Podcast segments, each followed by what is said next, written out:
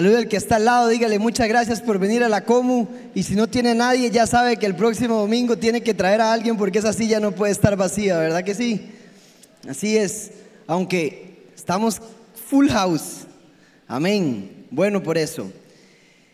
Les cuento, eh, estos últimos días han estado muy, muy heavy espiritualmente, muy, muy, muy poderoso espiritualmente.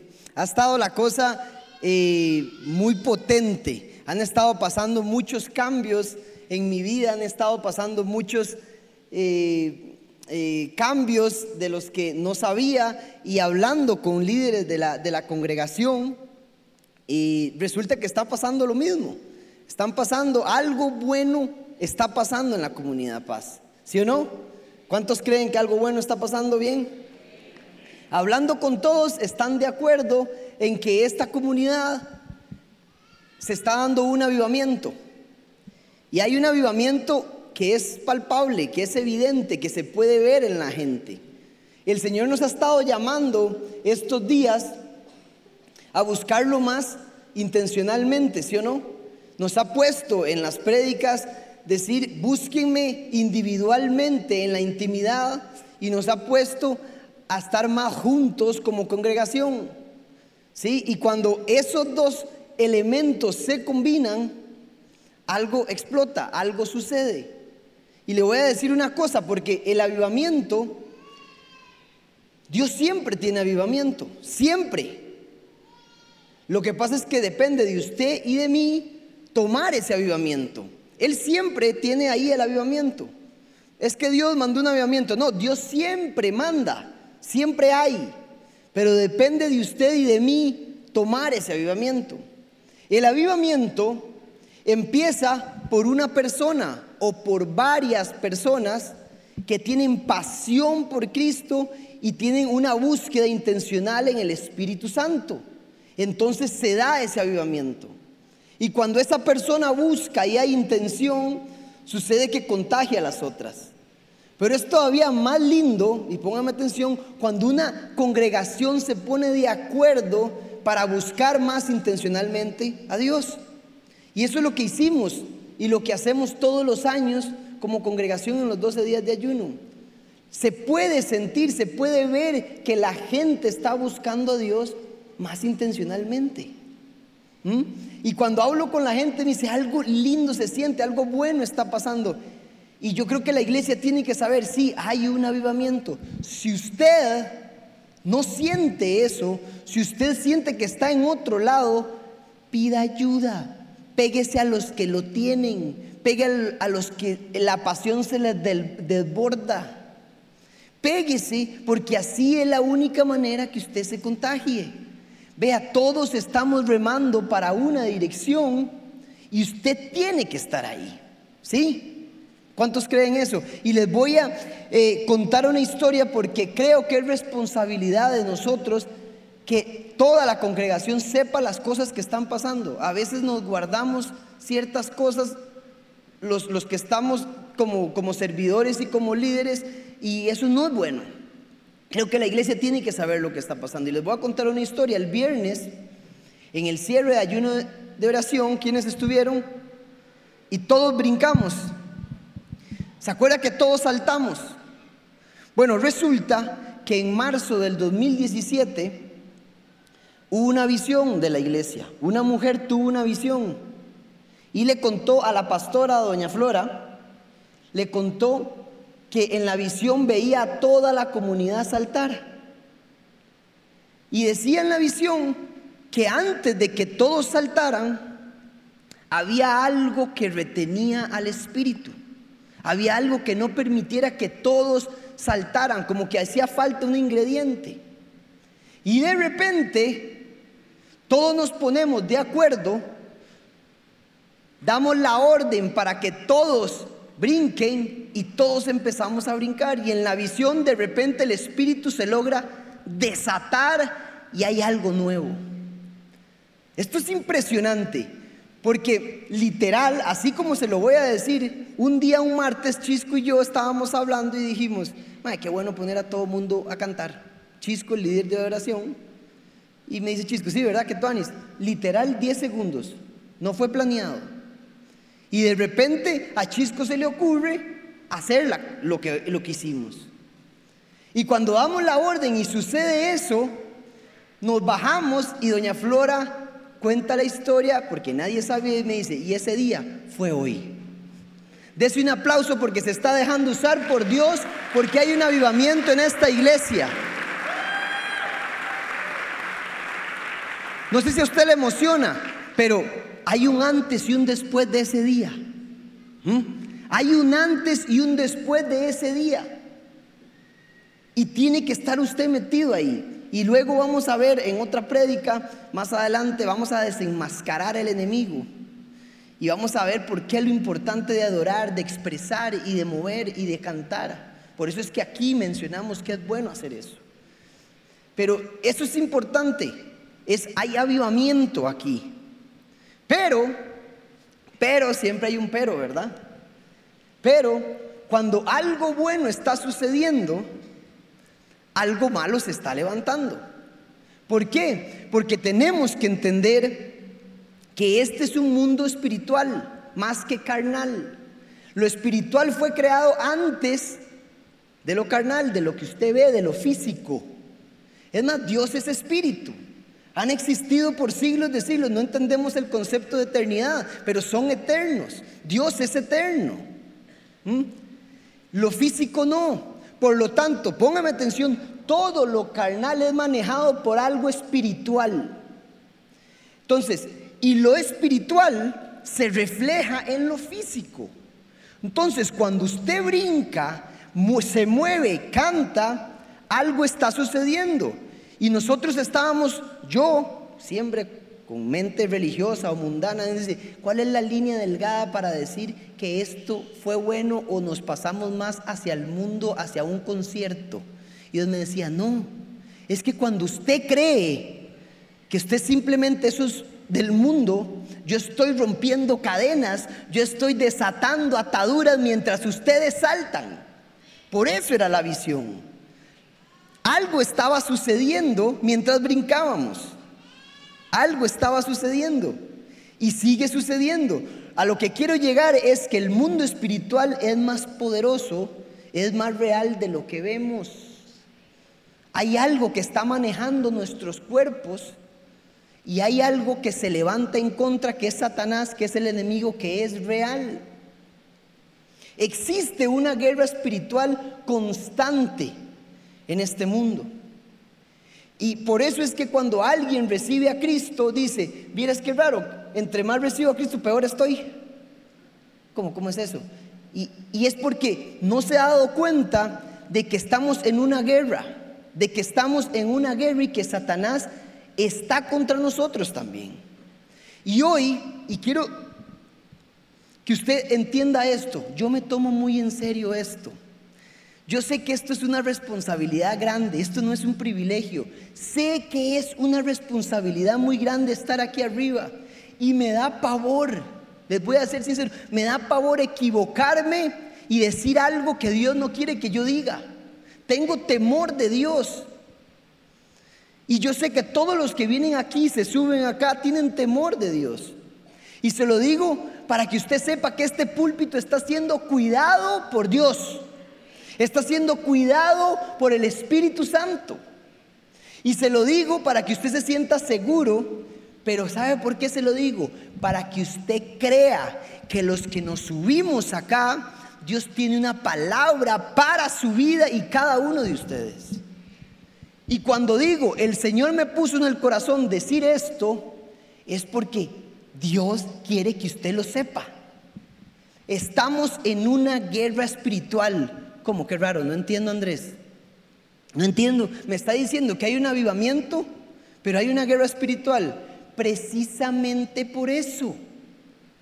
Precisamente por eso. Porque cuando algo bueno se levanta, algo quiere evitar que eso bueno continúe.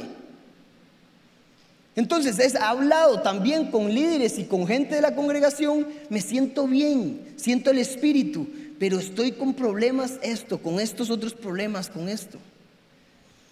Y es porque estamos en una guerra espiritual. Y el Señor me decía, tienes que informárselo a la iglesia, a la gente. Porque además yo estoy pasando por una súper intensa y ya lo vamos a ver. Y yo he cometido el error en mi vida de siempre predicar esto y decir, es que nosotros somos responsables por nuestros propios actos. Me ha escuchado ya usted, ¿verdad? Es más, es cierto, pero nunca le he dado mucha pelota a Satanás. Y el Señor me está diciendo, estás equivocado. ¿Sabes qué? ¿No te has dado cuenta que estás en una guerra espiritual y fuerte? Muchas veces estamos levantándonos por un lado, pero por otro lado en la familia o hay algún problema, algún problema financiero y decimos, qué raro. Mucha gente tal vez aquí está pasando por lo mismo. Y quiero que sepa que es porque hay un avivamiento, porque hay una intención de buscar a Cristo, por lo tanto el enemigo se levanta contra uno. Y eso es lo que vamos a hacer. Y entonces, para que vean que no es cosa mía, quiero leerles algunos versículos acerca de la guerra espiritual. Vamos a Efesios 6:12. Y dice lo siguiente, porque no tenemos lucha contra sangre y carne, sino contra principados, contra potestades, contra los gobernantes de las tinieblas de este siglo, contra huestes espirituales de maldad en regiones celestiales. Es evidente, esto nos lo dice la palabra de Dios, y no es un demonio, no es Satanás, son potestades, son ejércitos que se levantan contra uno. O sea, hay estrategia. No sé qué tan buena sea la estrategia de Satanás, pero de si tiene más de 7 mil años a prueba y error, algo, algo tiene que saber cómo atacar. Y nos ha estado diciendo a muchos, tienen que levantarse en estrategia los cristianos porque es momento de atacar. Vean otra lo que dice Lucas 22, 31. Dijo también el Señor Jesús a Pedro, Simón, Simón, mira que Satanás los ha pedido a ustedes para sacudirlos como si fueran trigo, pero yo he rogado por ti para que no te falte la fe. Oiga esto, creemos que Satanás va por los no creyentes, no, al revés, no va por ellos porque ya los tiene, así duro suena, va por los discípulos, va por usted y por mí, por los que creemos. Ese es Satanás, porque nos estamos levantando con algo bueno, porque estamos tratando de llevar al mundo algo bueno y Él se levanta para que eso evite ese avivamiento o eso algo, ese bueno que estamos llevando. Entonces, la cosa es que muchas veces estamos en una guerra y no nos hemos dado cuenta. Y yo como cristiano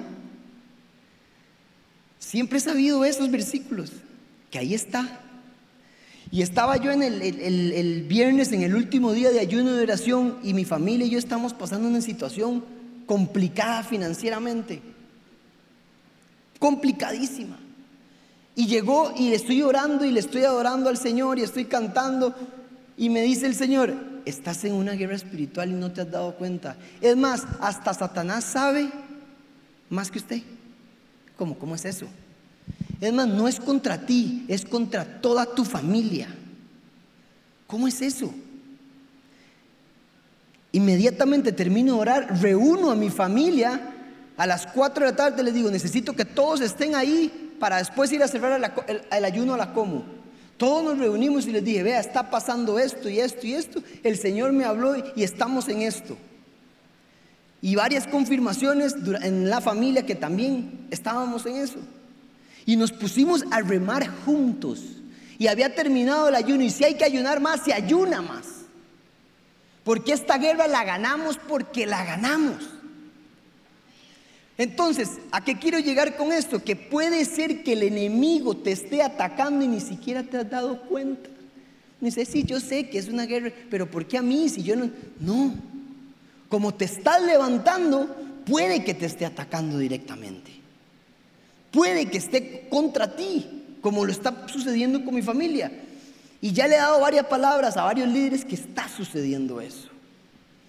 Entonces, yo quiero leer una historia y quiero que vayamos a Primera de Samuel, capítulo 17, versículo 4. ¿Están conmigo? Sí. Creemos en esto. Tenemos que creer en la guerra espiritual. Nunca me ha gustado predicarlo y hoy me gustó. El Señor me dijo, a mí no me interesa lo que usted piense, usted dice lo que yo digo. ¿Mm? Así es, ¿ah? Y ya vamos a entrar un poco más. Vamos a primera de Samuel y esta es la historia de David y Goliat. Cuando Dios me estaba diciendo esto, a veces los cristianos somos muy, muy suavecitos. Es momento de atacar. Es momento de la comunidad paz y que la congregación, que los líderes ataquen. Por eso a esta enseñanza le puse atacando a los gigantes. Es momento de atacar. Y aquí estaba David la historia del pueblo de Israel contra los filisteos. Y vamos al versículo 4. En el 3 dice lo siguiente, los filisteos estaban en, en, un monte, estaban sobre un monte a un lado e Israel estaba sobre el otro monte al otro lado y el valle entre ellos, a punto de empezar una guerra, ¿ok? Y sucede el versículo 4. Salió entonces del campamento de los filisteos un paladín, un guerrero el cual se llamaba Goliat de Gat y tenía de altura seis codos y un palmo. Vamos a ver, este mae era un bicho gigante. Les voy a dar datos para los que les gustan los datos. Un codo es igual a 45 centímetros, un codo egipcio. O sea, 45 por 6 da 270 y un palmo son 22 centímetros, o sea, el mae medía 290. Y para los que les gustan más datos, por eso nadie sabe cuánto medía Goliat, porque hay distintas medidas de codos. Le dije la medida más pequeña, el codo egipcio, pero hay un codo real egipcio que mide 53 centímetros. Eso nos llevaría hasta los 3 metros 40. Y hay otras medidas como el codo babilónico que medía, que era como 50 y estaba el mesopotamio que era 22, 52 eh, centímetros. Entonces por eso es que nadie sabe cuánto medía realmente Goliat. Pero lo que sabemos es que era un bicho. Era un gigante y no era alguien flaco. Me puse a investigar la gente más alta de ahora y es un sultán, un turco que tiene problemas de crecimiento, todo noble. El, el señor se ve en las fotos, mide 2,50 y se ponía a la par de gente de 2 metros y se veían pequeños. O sea, imagínense Goliat. Pueden imaginar, y guerrero. Un toro, imagínense la proporción de las manos, de los pies. Era gigante, un guerrero. Vean lo que dice el versículo 5, y traía un casco de bronce en su cabeza y llevaba una cota de malla y era el peso de la cota cinco mil ciclos de bronce. Esos son 57 kilogramos, es el escudo. Para usted pelear con un escudo de 57 kilogramos es como tener una persona aquí. Usted se puede imaginar cómo usted pelea con eso. Era fuerte, era un bicho. Y luego sobre sus piernas traía grebas de bronce y jabalina de bronce entre sus hombros. El asta de su lanza era como un rodillo de telar y tenía el hierro de su lanza 600 ciclos de hierro e iba su escudero delante de él. Este ma era gigante y en la historia, para los que les sigue gustando los números, es raro, pero dice seis codos de alzatura, seis piezas de armadura y 600 ciclos de peso de su lanza. ¿Cuántos seises ven ahí? Ah? Yo no soy de esos que me pongo a investigar y los teólogos, pum, relacionan, y, pero sé que Satanás estaba atrás de esto. En esta historia había algo mucho más que una simple lucha entre David y Goliat. Había algo más, algo espiritual que estaba sucediendo. Estoy seguro que esto estaba pasando y veamos, brinquemos al versículo 8 para que vean lo que dice Goliat y las palabras que salen de su boca. ¿Están conmigo? Sí. Bien. Y se paró y dio voces a los escuadrones de Israel diciéndoles, para que os habéis puesto en orden de batalla. No soy yo el filisteo y vosotros los siervos de Saúl. Saúl era el rey de Israel en ese momento. Escoged entre vosotros un hombre que venga contra mí si él pudiera pelear conmigo y me venciere, nosotros seremos vuestros siervos. Y si yo pudiere más que él y lo venciere, vosotros seréis nuestros siervos y nos serviréis. Y añadió el filisteo, hoy yo he desafiado al campamento de Israel, dadme un hombre que pelee conmigo. Si brinco al versículo 16, dice esto, Venía pues aquel filisteo por la mañana y por la tarde, y así lo hizo durante qué? ¿Durante cuántos? 40 días. No se habían dado cuenta que alguien los estaba atacando. No pasaba nada. Alguien ahí se para. Hey, estoy contra ti. Y nadie ataca.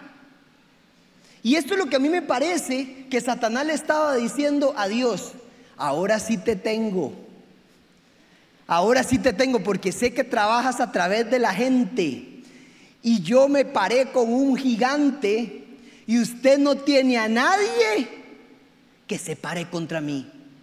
Por eso voy a tomar a todos tus hijos, a todo tu pueblo y serán esclavos míos.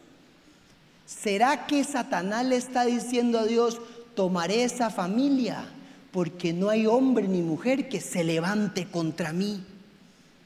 Tomaré ese negocio porque no hay nadie que decide pelear conmigo.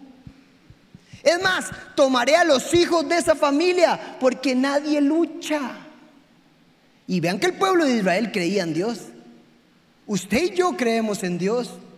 ¿Y quién se levantó a pelear? Nadie. 40 días. ¿Saben qué es lo que pasa? Que cuando usted no ataca, el gigante crece, crece y crece cada día. Yo me imagino a, ese baboso de Goliat llegar, ponerse y decir, me voy a poner aquí a desafiar pero es capaz que sale alguien como yo de grande. ¿Y qué pasa si esos más tienen alguien igual de grande que yo? Pero al ver el primer día que nadie salió, el segundo día,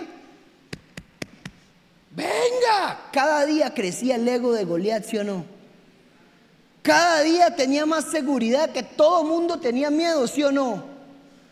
Y el pueblo de Dios, ¿qué hacemos? Dice la historia que todo el pueblo estaba atemorizado. Satanás quería agarrar las finanzas de mi familia y no nos habíamos dado cuenta. Y nos dice, ¿cuándo se van a levantar? Tienen que atacar. Es momento de que usted y yo ataquemos como congregación, robemos y quitemos al enemigo lo que quiera robarnos. Si supiste que tu hijo estaba en eso, ¿por qué no lo regañaste? Empezó con un cigarro y no dijiste nada. Y después, ¿qué pasó? Satanás entró por una puertecita y era un gigante pequeñito. Y de repente era un gigante enorme.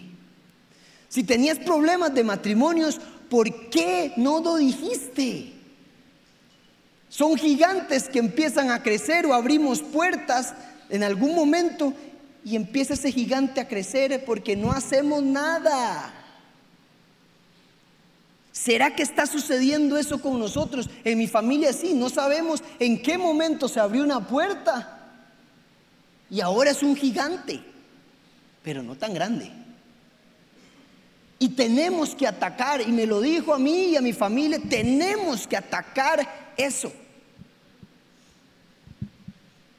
Y yo me imagino que entonces, siguiendo la historia, Dios le dice esto a Satanás.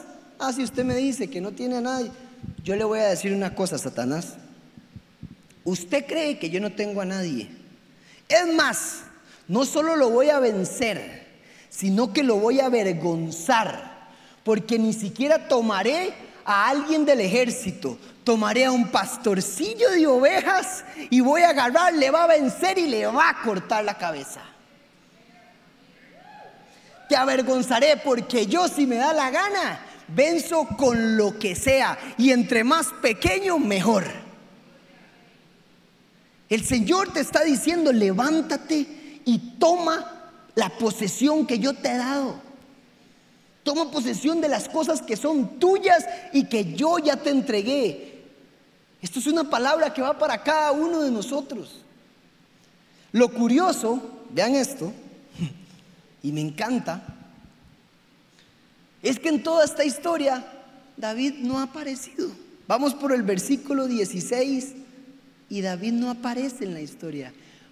David no sabe lo que está pasando. Está cuidando ovejitas.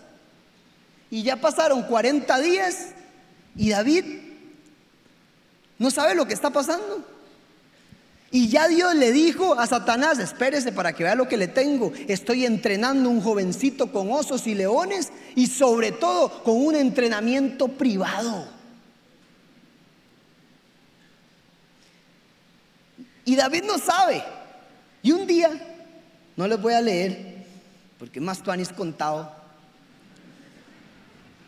Un día llega el papá, muy lindo el papá. David tiene unos hermanos mayores. Pónganme atención acá que todos son guerreros y solo él es el que cuida las ovejas. O sea, era como el, ah, usted cuida ovejas, nosotros peleamos y usted cuida ovejas. Y David, yo cuido las ovejas. Pero nadie sabía todo lo que hacía David. Y llega el papá y le dice, David, vaya, llévele comidita a sus hermanos que están peleando. Vaya, llévele una comidita. Dice, sí, papá, está bien, yo lo hago. Deja cuidando las ovejas con otra persona y se va. Y David se va, trae la comidita y vamos a leer en ese espacio, que es el versículo 23. En el versículo 23 dice lo siguiente, mientras él hablaba con ellos, paréntesis, ya él llegó, les había dado la comida y está hablando con los soldados. He aquí que aquel paladín, Goliat, otra vez para variar, se pone en medio de los dos campamentos que se llama Goliat, el filisteo de Gad, salió de entre las filas de los filisteos y habló las que, las mismas palabras y las oyó quién. Y todos los varones de Israel que veían a aquel hombre huían de su presencia y tenían gran temor. Versículo 25. Y cada uno de los de Israel decía, ¿no habéis visto aquel hombre que ha salido? Él se adelanta para provocar a Israel. Al que le venciere el rey le enriquecerá con grandes riquezas y le dará a su hija, su hija. Y, eximirá de tributos a la casa de su padre en Israel. 26, póngame atención. Entonces habló David a los que estaban junto a él diciendo, ¿qué harán al hombre que venciere a este filisteo y quitare el oprobio de Israel? ¿Quién es este filisteo incircunciso? para que provoque a los escuadrones del Dios viviente. El pastorcillo a todos los toros con escudos, con espadas, con lanzas les dice, ¿están escuchando? ¿Están escuchando lo que está pasando? Ese ¿Quién es ese mae? ¿Quién es ese gigante? ¿Quién es ese bicho que está ahí? Nos está insultando. Es más, hay una palabra que es clave, que es incircunciso. Esto representa que David vio que ese hombre no tenía promesa. ¿Quién es este hombre que no tiene promesa, que insulta y provoca a los que sí tienen promesa? Eso es poderosísimo. ¿Quién es este hombre que es mandado por Satanás, un Dios chiquitito a la par del mío? Es más, ¿sabe qué, Goliat? Si usted cree que usted es un bicho y un gigante, yo sí tengo un gigante atrás y va a ver lo que es un gigante. Amén. Si ustedes creen que tienen un gigante, Dios sí que es gigante. Ni siquiera me importa su tamaño lo que diga. ¿Quién se va a atrever a pelear con él? Y se queda, y yo me imagino a David caminando por las filas de, los, del ejército de Israel, caminando y diciendo, eh, usted va a pelear, ¿quién va a pelear? Usted va a pelear. Pero, porque eso fue lo que pasó. Y él volvió a otro lado y decía, pero están escuchando. Y todo el mundo, sí, no ve qué, qué miedo. No ve ese bicho, yo no me meto con ese. Y David, Ay, ¿qué está pasando? ¿Qué está pasando aquí? Dice que los hermanos, hizo tanto alboroto que los hermanos de David agarraron y le dijeron, ¿qué está haciendo aquí usted? Usted no sabe nada, ¿cómo se le ocurre hacer este alboroto? Cállate, cierra la boca, todo el mundo está escuchando lo que está diciendo. Y él seguía, ¿quién va a pelear contra esa gigante? Y habló tanto que lo llevaron del rey, porque todo el mundo escuchó las palabras de David. Y lo llevaron frente al rey Saúl y le dice Saúl, ¿qué estás diciendo, Willis? ¿Ah? Vea si usted, no ve, todo chiquitillo. No sé, dicen los teólogos que David era chiquitillo. Era chiquitillo, alto, bajo, porta. ¿Y cómo va a pelear usted? Y le dice, vea, yo me quiero agarrar contra ese, porque no es posible que alguien insulte al pueblo. Nosotros tenemos Dios, Él no tiene Dios. Yo tengo promesa, Él no tiene promesa. Y yo voy a pelear contra Él. ¿Usted cómo va a pelear? Yo cuidé ovejas y cuando venía un oso y un león se las quitaba de la boca y las mataba. Y si Dios estuvo conmigo en esos momentos, estará conmigo ahí. Y resultó que le dice, 40 días de estar en esto, Saúl dice, di vaya, y a la mano de Dios. Es que eso fue lo que pasó.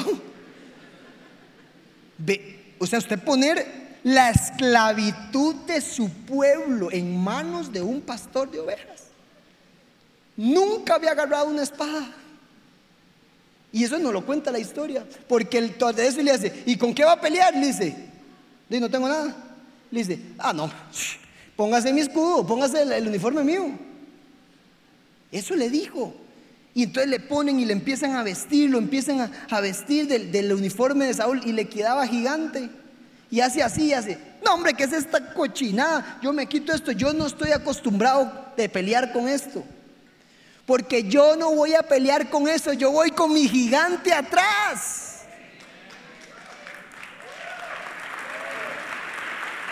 No importa cómo te veas, hay alguien atrás tuyo. Por lo que puedes tomar a tu familia, decidir agarrar y decir, venga mi amor, mi esposa, venga, vamos a tomar a los hijos de esta familia y los vamos a traer y vamos a hablar con cada uno y atrás en la intimidad vamos a luchar, vamos a orar y vamos a rescatarlos. Porque esa silla de ahí no puede estar vacía. Venga, mi amor, vamos a reconciliar este matrimonio porque esto no puede ser. Algo se metió por detrás y algo está tratando de que peleemos. Toda la lucha es contra espíritu, no contra carne. No es contra ti, mi amor, es contra Satanás. Vamos a agarrar este negocio y lo vamos a levantar. Y si hay que orar, hay que orar. Y todos los días después de las 5 de la tarde reúne un grupo y oran en esa oficina hasta que Satanás sea derrotado. Ayunar. Pero ya ayunamos 12 días. Es que estamos en una guerra. Si hay que ayunar 21, 30, se ayunan los 30. Papi, Vamos con todo en esto y todos juntos. El, martes, después de la, de la, última semana de ayuno, estamos ayunando toda la familia. Les cuento esto porque es necesario que ustedes vean lo que es Dios, la fidelidad de Dios. Y estamos ayunando y decidimos toda la familia reunirnos a las 5 de la tarde, propone mi mamá, y dice, vengan todos a ayunar a salvar el ayuno. Oramos juntos. Todos oran. Yo soy el único que falta. Yo estoy en el trabajo. Le digo, no puedo, me queda demasiado complicado. Háganlo ustedes. Y dice que están orando, cerrando el ayuno. Todos están ahí. Y le da una visión a mi hermana menor. Y estábamos todos. Me gusta esta familia, le dijo. Y mostró un bote y todos remando igual. Y parecía que había otra imagen antes donde estábamos en el mismo bote, pero yo remaba para acá y otros remaban para acá y otros para el otro lado. Pero ahora todos están remando juntos, me gusta. Qué belleza, qué lindo. Si usted tiene un problema, y, y si cree que está solo, para eso son los ministerios de esta congregación. Ahí está el grupo de mujeres, ahí está casona, ahí está matrimonios, Luchen juntos y verán la mano de Dios. Me lo prometió Dios que si yo me subo aquí y digo esto, Él va a respaldar. No estoy aquí para por vara. Y resultó, esto es lo que más me gusta. Terminamos de orar, terminamos de orar. Literal, cinco minutos después, suena el teléfono de mi papá. Y todos estábamos ahí, yo no, ellos. Y dice que agarró el teléfono, nosotros teníamos proyectos antes de esto, ya firmados, y algo pasaba desde agosto. Y adivinen que desde agosto yo me subí a predicar aquí. Y todo empezó a caer desde esa fecha. Como que algo se estaba levantando de nuestro lado y algo quería destruirnos. Porque Él nunca se pudo meter en el corazón de nosotros, ni con ningún hijo. Porque los cuatro alabamos y adoramos al Señor siempre, entregados a Cristo, pero se trató de meter por las finanzas. Y proyectos firmados y cosas increíbles pasaron. La plata no aparece, no, sabemos. Mi papá me decía, hemos sido diligentes, hemos sido esforzados, hemos sido trabajadores, hemos sido, así lo hemos hecho, como toda la vida. Somos reconocidos por una empresa profesional. Y de repente algo estaba pasando. ¿Se acuerdan la historia cuando la bendición venía y algo se retardaba? Y dijo, tuve que llamar al arcángel San Miguel para que me ayudara porque estaba en una guerra espiritual, dijo el, arcángel Gabriel, hasta que logró llegar. 30 días lo mantuvo. Algo estaba reteniendo nuestra bendición y no nos habíamos dado cuenta. Nos pusimos a remar juntos. Y de repente esa llamada eh, era un guatemalteco que era el, el que quería comprar el proyecto. Desde agosto firmado el contrato. Rogelio, discúlpame. Quiero decirte que estoy dando la orden para hacer el depósito.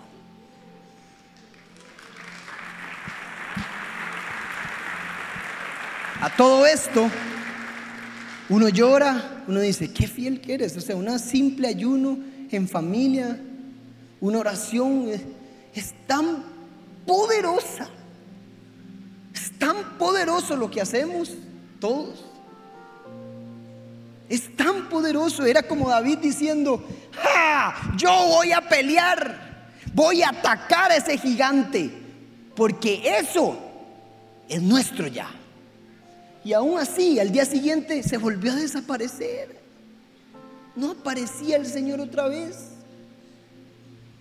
No aparecía. Y, otra vez, no, es que hay que seguir. Estamos en una guerra. Y dos días más tardó hasta que volvió a aparecer y dijo, no, ya, ahora sí es cierto. Y tenemos la fecha cuando entra el dinero que toda la familia necesita. Yo pasé un momento difícil. No tenía cómo pagar las cosas por primera vez en toda mi vida. Nuestra familia ha sido próspera, no hemos sido millonarios, pero pero hemos tenido de todo, nos ha ido bien, hemos podido estudiar. y yo no tenía cómo pagar nada. Estaba desesperado. Decía, Señor, ¿qué está pasando? Y en esto no me alcanzaba la plata, los salarios disminuyeron. A los dueños de las empresas siempre les pagan menos de último y si no se puede, no se paga. Me dan algo a mí, ni siquiera mi papá recibe algo. Y llego yo y pago algunas cosas que tengo que pagar, obligaciones. Y digo, ya está, y me dice Valeria, diezmo. Y le digo, no, mi amor, es que no alcanza. O sea, ya pagué algunas cosas y todavía ni siquiera podemos pagar el alquiler de la casa. Y gracias a Dios que tengo una esposa poderosa y fiel que ve las cosas más allá. Pero me dijo, diezme. Esto era el viernes cuando yo estaba preparando esta enseñanza. Diezme, Andrés. Porque si usted se sube acá y usted predica de que la viuda le tiene que dar primero al profeta para que el profeta luego la bendiga y no haya escasez, usted diezma.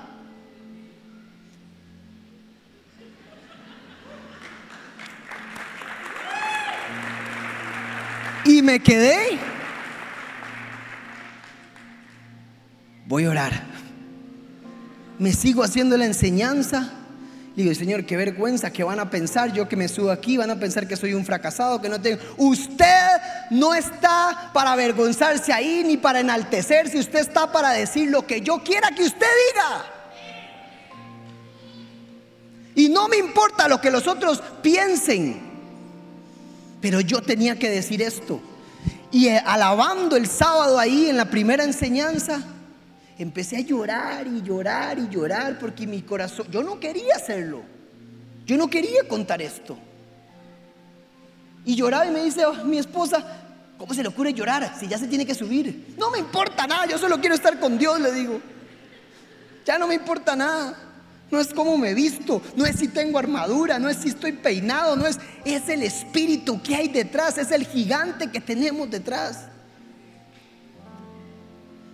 Y diezmé y me puse a bailar, porque Satanás quería que no diezmara y aún así diezmé. Y sé que no va a faltar nada. Y algún día les contaré la historia completa con el milagro se ha metido Satanás tal vez en nuestra vida y no nos hemos dado cuenta.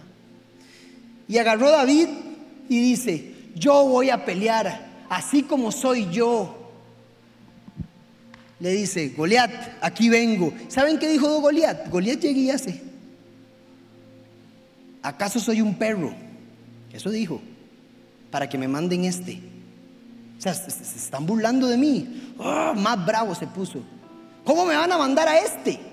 te voy a destrozar. Y le dice David, no, yo le voy a cortar la cabeza a usted y va a morir y se van a comer la carne las aves. Para que sepan que en Israel hay rey y hay Dios y hay gigante de verdad. Agarró, le clavó la piedra en la cabeza, cayó y con la misma espada de Goliat le cortó la cabeza. Es momento comunidad paz, es momento congregación de que ataquemos, de que sepamos que hay una guerra espiritual porque nos estamos levantando como iglesia y por atrás alguien se quiere robar esa bendición. Tenemos que levantarnos, hacer que esto explote hacer que no quepamos, hacer que tengamos que decirle a don Ale, segundo piso, don Ale. ¿Lo creen? Yo lo creo. Pero sobre todo no tanto en número, sino en espíritu. Gente que ayuda a los demás. Gente que tiene pasión por Cristo. Gente que desea luchar contra esos gigantes. Si usted tiene un problema, por favor, busque ayuda y remamos todos juntos. Amén. Cierre sus ojos. Esperamos que esta enseñanza haya sido de gran bendición para tu vida. Si te gustó este mensaje, puedes suscribirte a nuestro canal y también seguirnos en redes sociales. Nos vemos en la Comu.